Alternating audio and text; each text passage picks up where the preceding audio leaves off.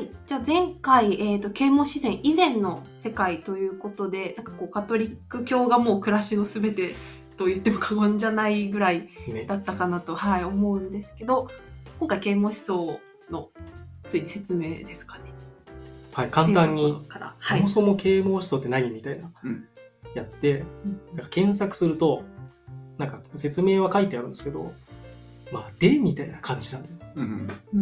うん、なんでまあそのガチガチのカトリック教会に固まってたのになんでそんなこうカトリック教の教会の教えと反するような啓蒙思想が、まあ、出てきたのか、まずそのきっかけを最初にちょっと話したいと思うんですけど、まあ、いくつかあって、まず一つ目はさっき話した、まあ、宗教改革が起こったことで、まあ、カトリック教会のちょっと権威が失墜をしたというのがあって、まああのまあ、ルターがきっかけで、まあ、さっき話したあの続きですけど、まあ、ルタールターってもともとカトリック教会の中の人なんですね。うんうん中の人でうんとまあ、カトリック教会その当時やってたあの免罪符とかって教科書でうんやった。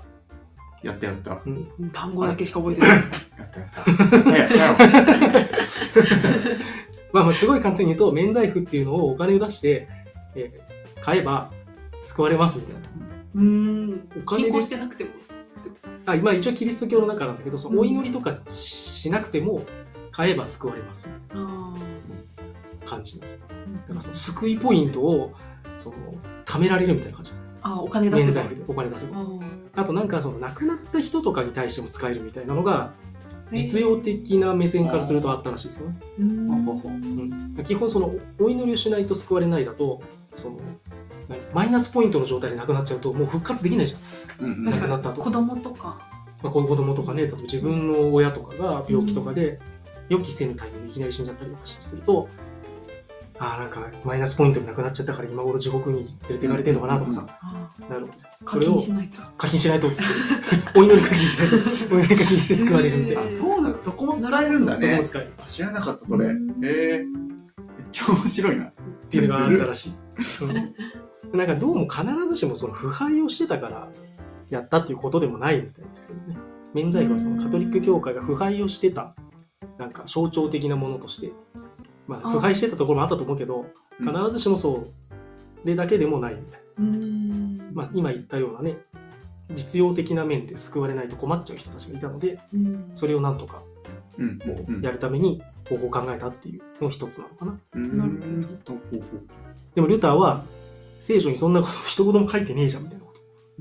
免罪符なんてないじゃん。そう、免罪符なんて書いてないじゃん。とか、そのお祈りのし、その、当時カトリック教会が、こう、仕組みを作ってた儀式とかも、どこに書いてあるの？うんうんでもそれ一般市民は知知らないわけじゃん。さっき話した通り、その情報を統制されてるから。ルーターはわかんないので、まあ、喧嘩をふっかけるんだけど、まあ、まあ、ボコボコにされるわけですよ。うんで、ルーターの以前のにもそういうことを言った人がいたけど、もう何人も処刑されてるわけですカトリック教会だけど、その時は、まあ、いろいろあって、うまくいって、まあ、印刷機の、まあ、導入とかもあって、うんうんルターがドイツ語に訳したりとかしたのもあって、いろんな人たちにその教えが広がったので、うんまあ、それで、まあ、カトリックとは別のプロテスタントが誕生するみたいうんうんなこととかが起きるわけですよね。うんまあ、それによって、まあ、あの勢力が結構分かれたりするので、必ずしもカトリック教会の作った仕組みに従わなきゃいけないっていう社会ではなくなってくるっていうことですよね。あと余談だけどそのカトリックの中でこうプロテスタントに押され始めるので、うんこうね、ものすごく純粋にキリスト教の教えをね広めようっていう人たちがカトリック教会の中からうん出てくるんですけど、うんまあ、イエズス会っていうんだけどうんその中にフランシスコ・ザビエルって教科書でいたじゃないですか。あうんうーんフランシスコ・ザビエルって日本に来るんだけどこの人がそのイエズス会っていうのがなんかねほんと45人ぐらいで始めるの最初。でカトリック教会に、えーまあ、正式にこう認定をされてどんどん教えをアジアとか、えっとまあ、中南米とかにどんどん広めていく結果日本にも来る。うん。うん。うん。でイーズス会は修道院とかその教育機関をすごい作ったのね。教会のベースにするために。なのであれだわ。自分の子供が行ってる幼稚園はイエズス会だ。わ。えあーそうなんだ。うん、イエズス会系の幼稚園って結構あると思うけど、うん。あそうなんだ。まあ、ザビエルのやつだわ。宗教改革からザビエルが来てそれで今これかみたい面白いですねそのイエズス会はあの一応カトリックっていう風な名乗り方をして。カトリック分派だね。ああそうなんじゃあやっぱあるのかななんか？あるよね。その結構お祈りとかをしなきゃいけないな幼稚園っていうか、あうん。ーなんか大体市内に一つや二つあるようなイメージがうんそうだよね。あるからやっぱきっとあるんだろうねうん。うん。お祈りとかしてるんですか？してるみたいだしめめっちゃ偶像崇拝してる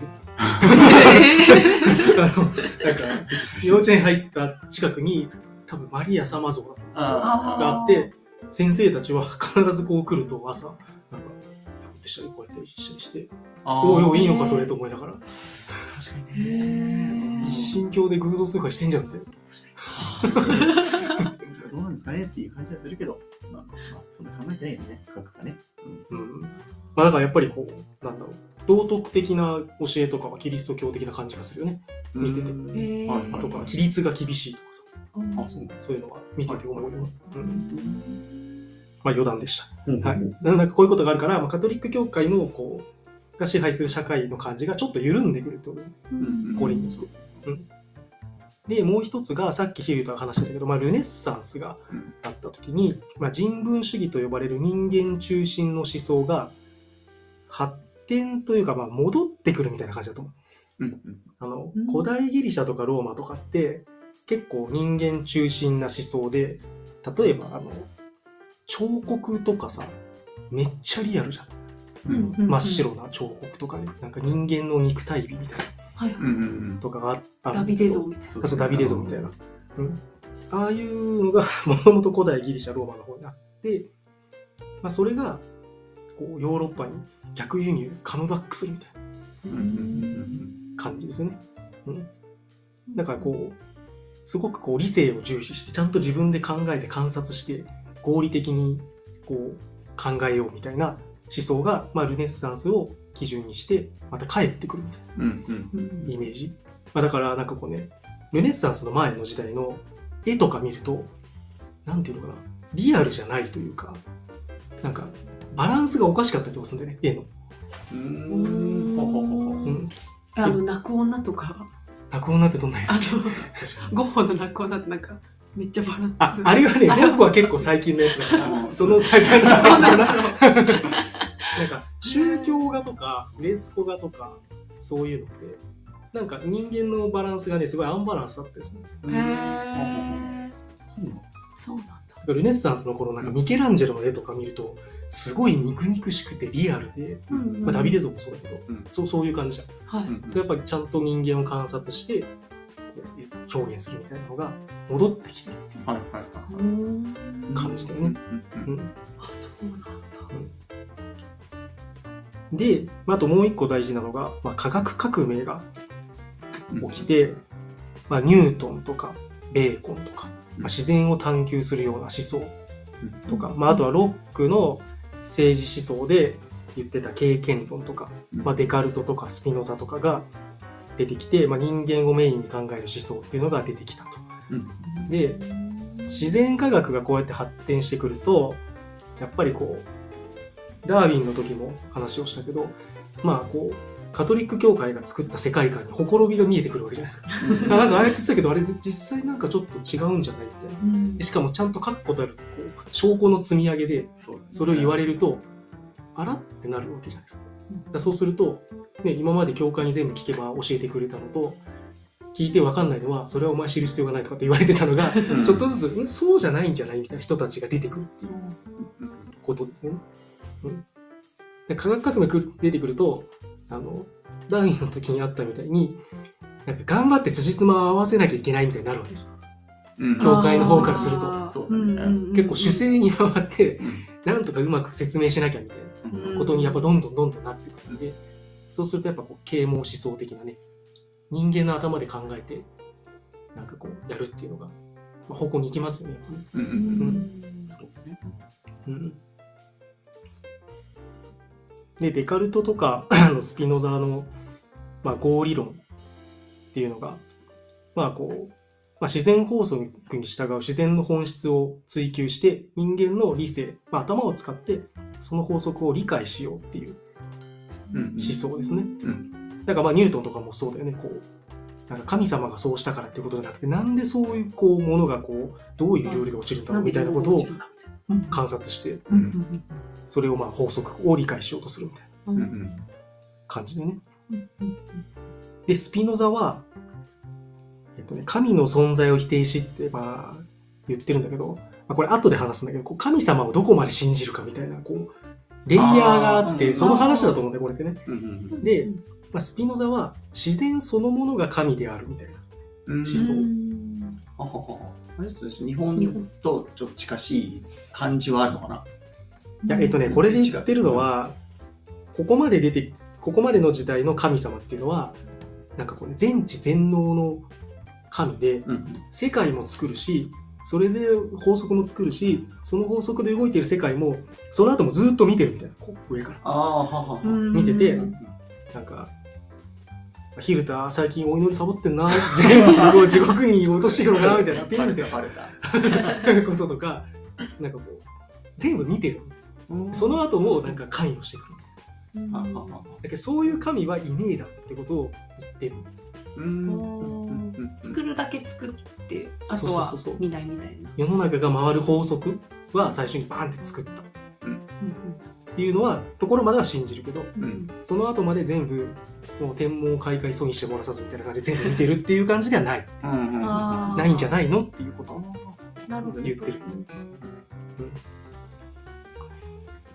であとは、まあ、ロックさんが言ってる経験論っていうのは、えっと まあ、人間の知識とか信念とかっていうのは基本経験に基づいて形成されるという考え方でうん人間は誕生時には何も知らないので全ての知識は感覚経験に基づいて形成されると主張したと言っていてでもこれって今パッと僕らが聞くとどうどうですか？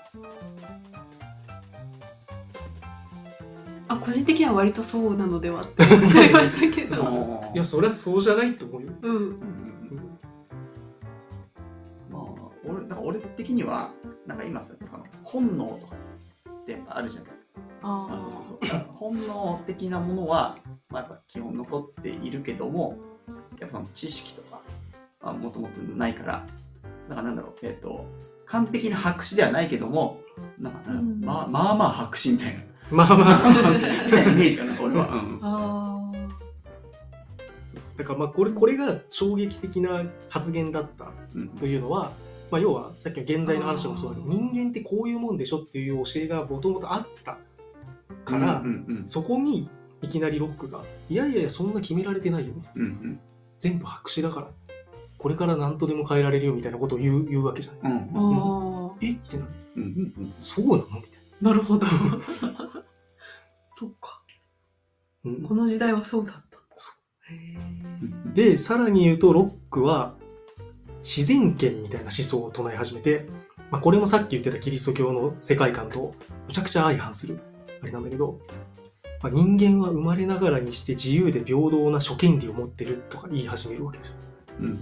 これも今の僕らからすると、まあそれはそうなんじゃないって思うけど、うん当時からしたら、生まれながら誰しも権利なんてないから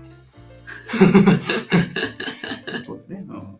ただひたすら教えに従って儀式に参加をして魂が救われる活動をするのが人間ですよって、もともと罪を持って生まれてきたうん。感じなのに、いやいや、誰しも自然的にそういう権利を持ってますよみたいなこと言い始めるから、何こいつってなる。そうするとね、あの権力者からするとさ、困っちゃうよね。今までさ、まあ、決まった動き方をした人たちが、まあ、言ったら、俺たち自由だぜって言い出して、なんかいろんな挙動を始めて、うんうん、あ、あーやばい、これはコントロールができないっていう状況になるから、まあ上の人たち焦ってたろうねっていう。そうだようね。んで、こういうことを思う人がたくさん世の中に増えてくると、うんやっぱり社会が変わってくるってことで。うんううんんこれより前の人がね、そう。なんかどうせ人間は生まれつきもう決められてる運命なので何してもしょうがないわ。とりあえずちゃんとお祈りをして生活をしていこうって思ってる人が大多数だったら、なんか、新しい政治体制を作ろうとかさ、うんうん。科学の法則を探そうってさ、まあ、ならないよ。ね。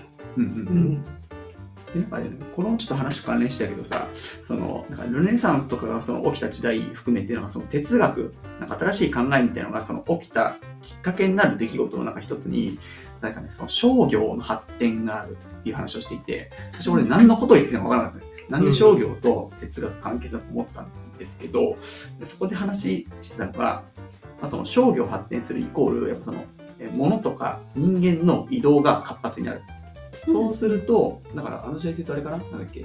えっ、と、そのアフリカ大陸とか、あとあれか、あアラブあっちの方とかとこう交流が始まり始めて、で、まあ人が流れていって、で、そうすると人が流れていくと、あれ？君なんでそれ信じてるの？みたいな。なんで君そういうことやるの？みたいな。っていうこう疑問みたいなのが生じて、そうするとそこで、なんでなんだろうね？っていうふうな、こう再、再構築しなきゃいけないというか、考え直さなきゃいけない。っていうのがこう起きてくる。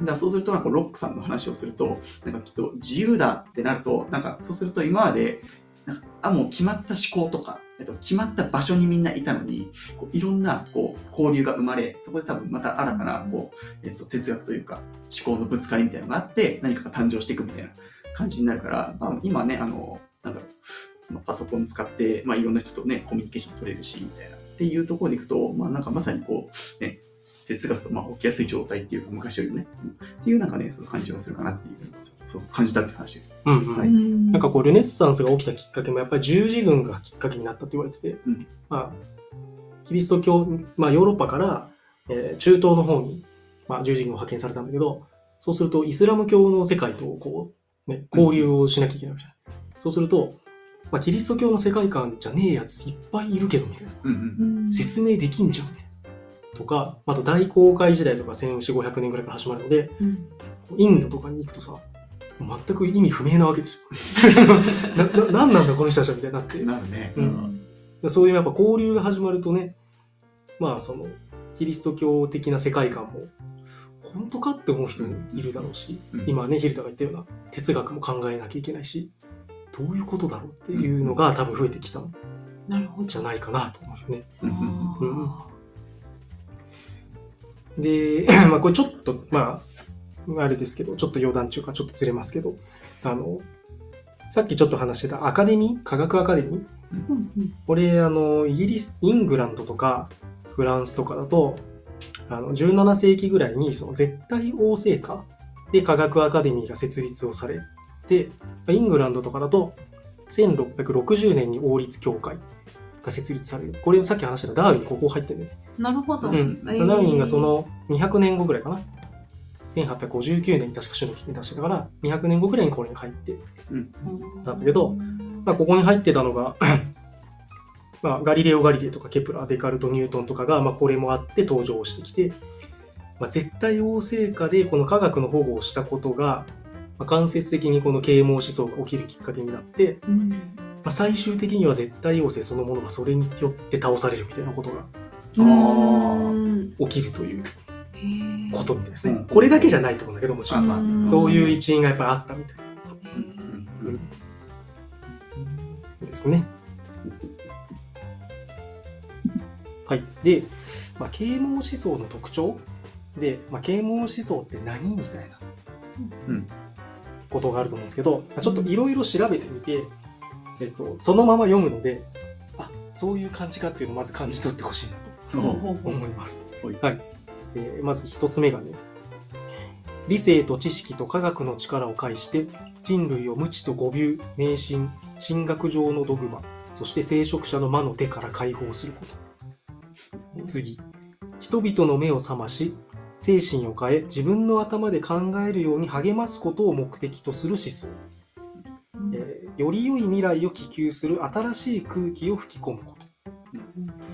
ありきたりな政治的特効薬ではなく、批判という行為によって、また社会的自然的な存在としての人間について新しく、もっと人間的に、もっと科学的に理解しようとする思想。で、青写真を描くことよりも分析することの方に、そして結論を出すことよりも問いを発することの方に関心があった。人間の本性とは何か道徳性の根拠とは何か人間は社会的な存在であるのかどうかなどを問いとして考えた。めっちゃいい、めっちゃいいこと言ってるね、俺。うん。めっちゃいいこと。めっちゃいいこと言ってると思って、今、単純に、あ、すげえと思って。いや、なんかあの、啓蒙思想の最初、啓蒙の字は何ぞやっていうのを多分、まあ、みんな最初勉強したじゃない。で、なんか、まあ、それで、あの、なんだ、だっけ、網が暗いだっけ？もう開くかな？うん。うん。だからそこなんかあの、光をね、あの、差し込んで、なんか今まで見えなかったところを見えなくす、あ、じゃあ見えるようにする。っていう、まあ、だけじゃなくて、ここの話の中に、なんだ例えば俺なんかいいなって思ったのは、その、えっと、ありきたりな政治的特効薬ではなく、批判という行為によって、だから今今で言う、まあ、そのクリティカルシンキングみたいな話じゃない？それめっちゃ思いました。そうそうそうそう。そうだから、まあそういうやっぱなんか視点ってすごい大事だし、あとなんか青写真を描くよりも分析することの方にっていう。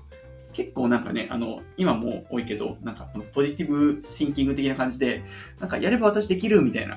まあ、別にそれを批判するわけじゃないけども、でもやっぱ、なんだろう、自分が行った行為に対して、なんか分析する。うんなんか、あれ？これなんでダメだったのかな？とか、っていう考え方がすごい大事かなって思ってるんで、なんか普通にこのような文章を聞いて、あ、いいこと言ってんなってすげえ思っちゃったっていう。藤原さんはどうですか？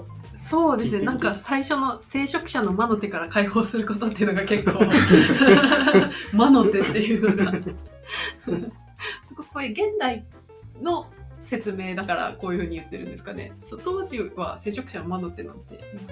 いや、あのね、結構言言ってる人もいる。その、あー教会に対してう、ん、反教会的な思想を持ってる人は啓蒙思想の中にたくさんいたので、あーそうだよね、結構いるよね。結構いる。ううんん。うんそういう教会の縛りがあるから人間が発展していかないんだみたいなうんうん信念を持っているので、まあ多分言ってたと思います。なるほど。はいうんでもこの啓蒙思想はその、なんていうのかな、当時の啓蒙思想のことを言ってるので、まあキリスト教世界に対してどうかっていう視点で読み取れるけど、うん俺は別になんか今の あの時代で見ると、例えば自分の親の世代がこう考えてたことに対して、今の世代がどう考えるのかみたいなことにも、この辺の文章って当てはまったりするよなって思うよね。うんうんうんすごい大事よね。そうですね。うん。はい。で、えっと、前の章でちょっと話しちゃったんだけど、その人生の目的が、それまでは救済だったんだけど、そこから初めて幸福の追求が人生の目的に変わる。うんうんうん。まあ今僕らは、まあ人によって違うかもしれないけど、ほとんどの人はまあ幸福を追求するために生きていると言っても間違いではないと思うんだけど、うん。うん。その考えが出てきたのはここからっていうことですね。うん。はい。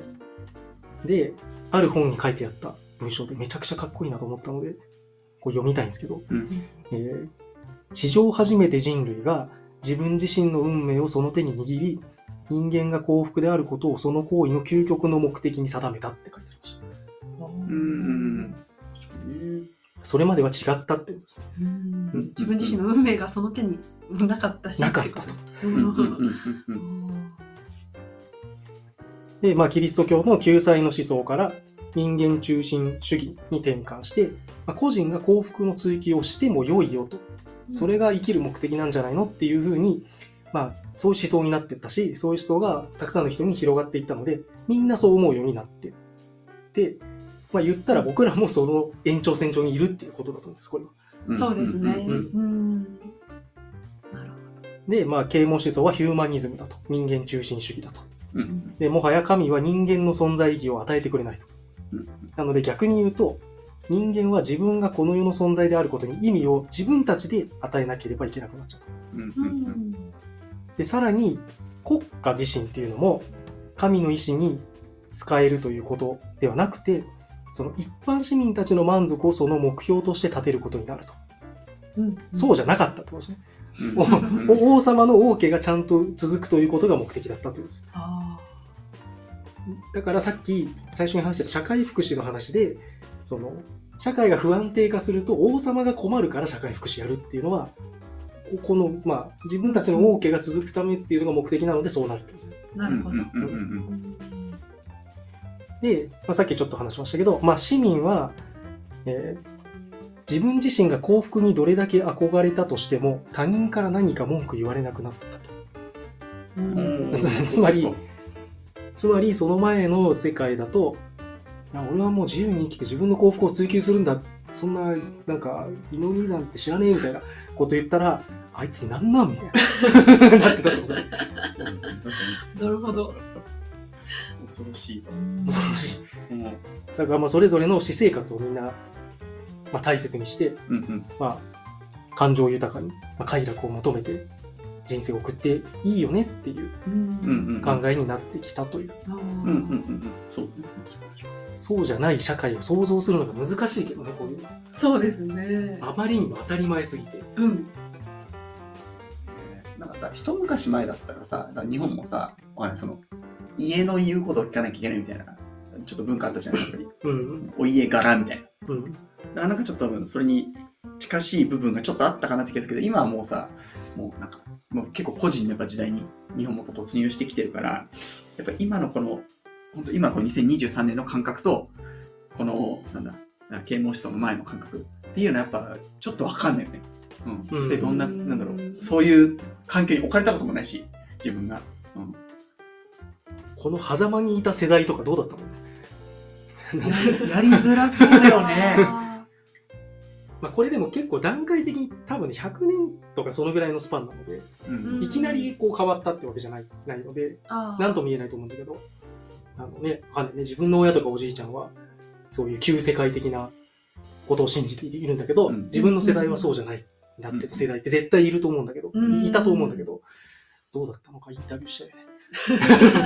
風間はでもさやっぱりやりにくいよねってうん。なんか思っていや最近そのコロナのさマスクがもういいですみたいな話あってあのなんだその報道が出たばっかの時に俺はマスクを一回忘れてやべ店入る入る入らないみたいな。ってうん。言って、まあ、結局でもまあまあいいって言われたからもう入っちゃおうかなって思ったけどでもちょっとやっぱすげえ人の目気にしたもんね、俺今どんな風に見られてんだあちょっとドキドキしちゃうな。みたいなうん。でもやっぱその狭間がねやりづらい部分もあるよね変化の時って。はい。そんで、えっ、と、前の時に、キリスト教が中心だった時に、知識に対してみんながどう思ってたかみたいな話をしてたじゃないですか。要は、もう、昔の人とか神様は全てのことを、人生に必要なものの全ての知識があるので、別に新しく探求する必要はないみたいな話があったと思うんですけど、まあ、啓蒙思想が、えっと、言っていることは、まあ、私たちが全てを知っているわけではないという前提に立つと。うんうんもう恐ろしいぐらいのパラダイムシフトだよね、これね。で、さらに、自分たちが今知ってると思っている事柄も、さらに知識を獲得するうちに誤りであると、うんそういうことが判明することもあり得るとうん。それを受け入れると。いかなる概念も考えも、えーもう不可侵ということではなくて、もう常に意義を差し込んで更新をしていくという余地があるっていう考え方に変わっていくと。ううんん。もう大きな大きな転換ですよね、これはね。そうだすごいね。まさにね、まあ、僕と藤原さんは、まあ、理系なので、その論文を書くときとかに、まあ、前の論文をやっぱり調べるわけじゃないですか。はい。前の論文を調べて、まあそのことに対してプラスオンするのか、まあ、ここは違うっていう反応をしていくのかみたいなことをしていくと思うんですけど、まさにこの考え方うんがベースですよね。うんうんそうですね。まあ、キリスト教世界に仮に論文があったとしたら、その論文はもう絶対不可侵なので、なんかこう、更新したりとか間違ってるみたいなことはできなかったってあいうこあ。とですね。そうね、確かに。うんそっか、更新追加すらできなかったですね。すべてを知ってるっていうできない前提だったから。し、間違ってるって言おうとしたら、いや、あ間違ってるじゃない。この知識ないよって言ったら、それ知る必要ないから、終わりみたいな。そうだね。もうこの論文は完璧だから、もう君の、えー、と意見はいらないよ。さよならみたいな。あそうですね。ーなるほどそ。無敵。私、論文検索できないかあ、そう。ら。論文検索できないかアクセスできない。ら。アクセスできないから、そもそも。ですね。だから、すごくこう合理的で経験論的な感じの考え方だし、まあ、仮説を出してどんどん改定していくと。うん。で、みんなでどんどん議論して、もっといい説明はないかみたいな。もっといい説はないかみたいな話を。をすると。いうことですね。だから何かの説明を、まあ、これはもう神様が言ってることだからみたいな。教会で言ってることだからみたいな。まあ、権威による無条件の受け入れはせずに、もうとにかく説明力の高さで仮説を評価していく。これがでも今でもそういうの必要だよねって思うけどね。うん。なんかすごいちっちゃいことだけど、例えば小学校のルールとかさ、昔からやってるからとかさ、いっぱいあるわけじゃない？まあ、あるあるだよね。あるあるだよね。うんそれこそね、ポカリ飲んじゃダメとかあ、そうね、とかね。それはなんで？みたいな。水水しかダメみたいなとかあのこれちょっと悪口っぽくなっちゃうんだけど、なんかね、うん幼稚園の持ってっていいお弁当の中身とか指定されてたりとかする。なんかね、果物はいいけどお菓子はダメとか、あーなんかおかずもね、なんだったっけな。なんかこれはいいけどあれはダメみたいな。なんかね、結構ピンポイントでね、なんなんだっけな。なんか、なんかダメっていうのがあるのよ。うんピンポイントな食材とか料理とかが。牛肉はダメとか牛肉はね、多分よかったと思うんだけど。それ結構厳しいよね。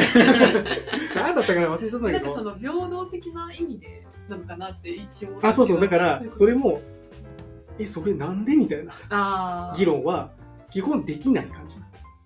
なるほどで確かに今言ってた通り、平等的な観点で多分前の年にそれ持ってって揉めたんだなみたいな、うんそういうことなんだけどうんうん啓蒙思想的な議論はできない感じ。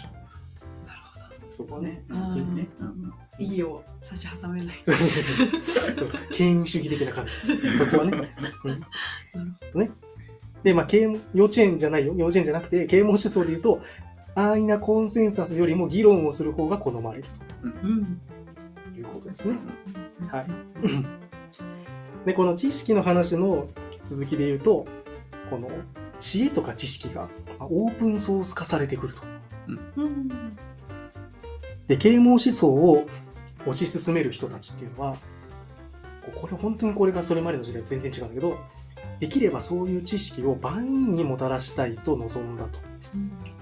で、それによって万人の幸福に寄与するだろうっていうのを確信してた。知識はまさに解放者であるっていうのが彼らの考え。うんなので、えーまあ学校とか科学アカデミーとかそういうところに対してそういう専門的な出版物っていうのが出されるようになって、あの、まあ、ディドロって、うん。その百科全書、うん。世の中のことを、あらゆることをまとめた百科事典みたいなものを国家プロジェクトで作るんだけど、まあ、こういうものを作って、できるだけ多くの人にその知識をこう渡していこうっていう考え方。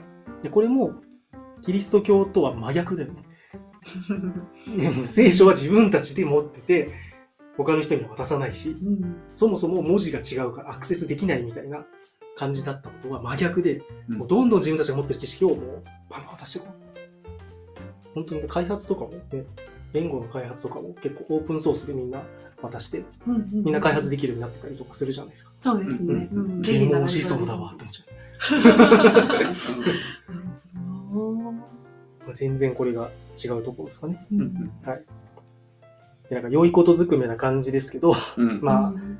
闇の部分もあって、光を照らすみたいなニュアンスじゃないですか。うん。あとその、人間はどんどん進歩していくんだみたいな。こう、直線上にこう進歩していくんだみたいなうんイメージが啓蒙思想にはあって、えっと、それをもとに、やっぱりこう、植民地支配を正当化しちゃうみうんたいな 話はありますよね。うん啓蒙思想によって白人が先進的で文明的だ。だからうん植民地に対して、その知恵とか知識をこう渡すために自分たちが支配しているのは、まあ、正当化できるよね。正当だよね、みたいな理論で、まあ、使われちゃってるうんっていうような部分もありました。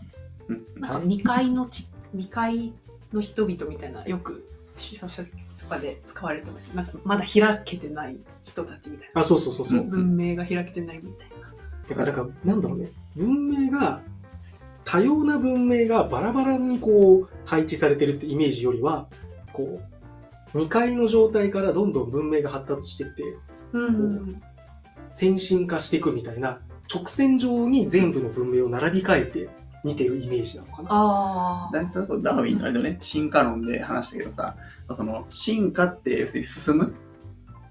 進むってのが要するにいい方向に行くみたいなイメージだけど、まあ、そもそもなんか僕たちの人生はなんか、なんだろう、一方向に進むんじゃなくて、なんかある人は、まあね、例えば趣味が音楽かもしれないし、ある人はまあその絵を描くかもしれないし、ある人はスポーツかもしれないしっていう風に、別に何がいいとか悪いとかじゃなくて、なんかある人はまあ上に行ってみようかなみたいな。ある人は左斜め下行ってみようかなみたいな感じで、方向は一方向じゃなくて、まあ、いろんな方向の、なんかこう、3D ななんか、こう、ベクトルがあるみたいなイメージで、で、ダーウィンは、それで、まあ、言ったら、なんだろう、進化に、なんかある意味、なんか、なんかよしあしない的な話してるじゃん。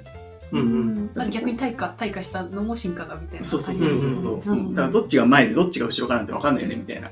ニュアンスだと思うんだけど、まあ、そこで言うと、まあ、この今啓蒙思想のこう闇の文で言うとなんかベクトルがもう一方向しかありませんみたいな。うんうんうん。君は僕の後ろみたいな。あ君は僕の前だねしかないっていうような話になっちゃってるっていう部分があってこねうんそうだね。だからそういうことを思ってる人が多かったがゆえに、ダーウィンの時もそういう指摘をされたのかもしれない。うんうん進化は必ずしも進歩じゃないって言っても、啓蒙思想的な感じで言うと、やっぱ一直線でどんどん進化してるっていうイメージなので、うんうんまあ、そういう、まあ、誤解をされたのはこういう背景もあったかもしれないうんですね。はい。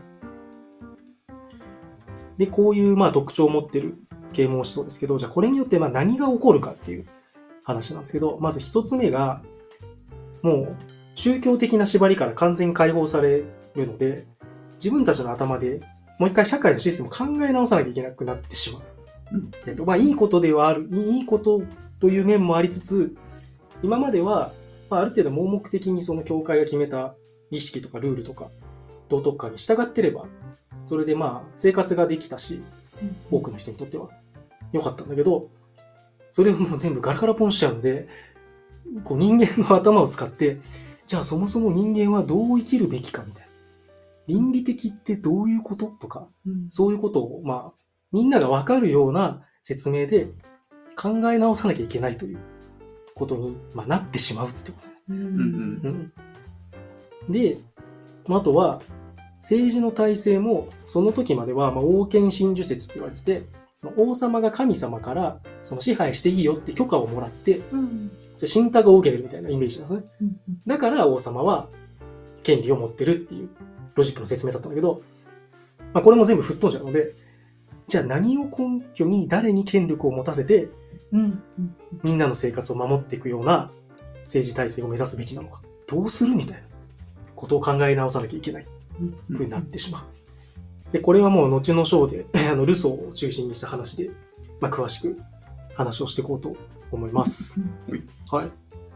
あとは、まあ、とても大事なところで、まあ、さっきロックのところで話したけど、人権っていうものが出てきて、まあ、人間誰しも生まれながらにして当然持ってる権利ってあるよね。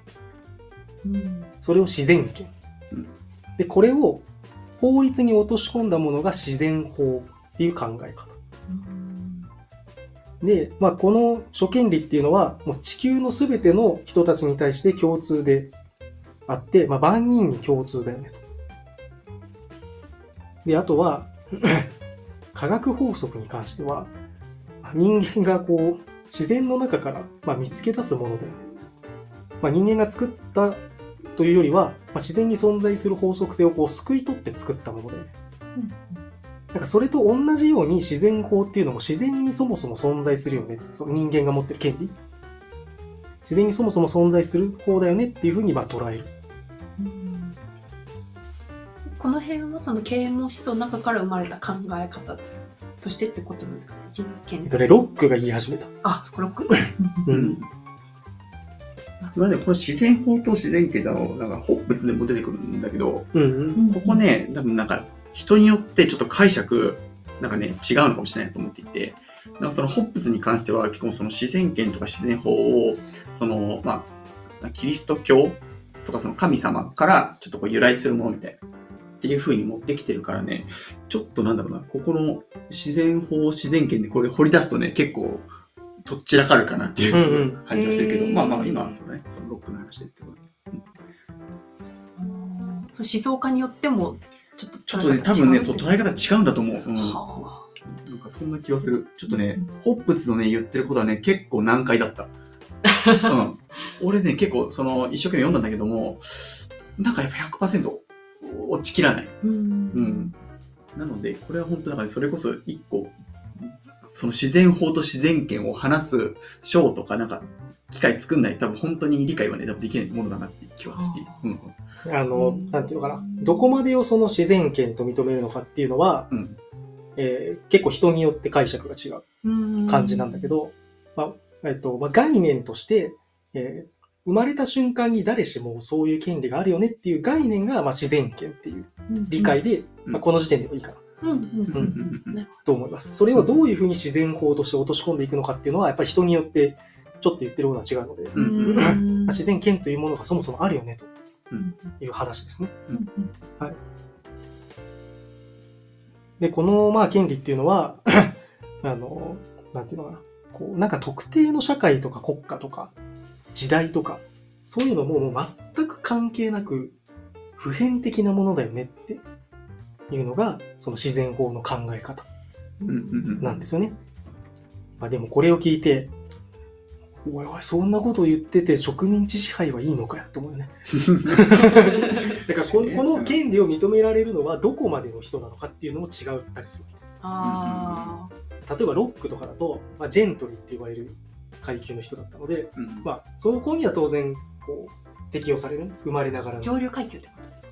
えっとね、貴族ではないんだけど、まあ、上流、まあ、のし上がってきた中流階級みたいな感じ。えうんーなるほなので、当然自分が含まれる、そど。のん。カテゴリーにはこれは適用されるんだけど、じゃあどこまで他のカテゴリーまでこれが適用されるのかっていうのは、結構人によって解釈が違ったりする。うんうんうん人間誰しもって書いてあるけど、違う。うんみんな都合よく解釈を変えてくるっていうなるほど。ことがまあ起きてるってことだね。うんうんで、まあこういう考え方が出てくると、例えば女性に対しても同じ権利が男性にも与えられるべきだよねとか、奴隷制も廃止されなきゃいけないよねとか、そういうことにこの考え方を元にして繋がっていくっていう。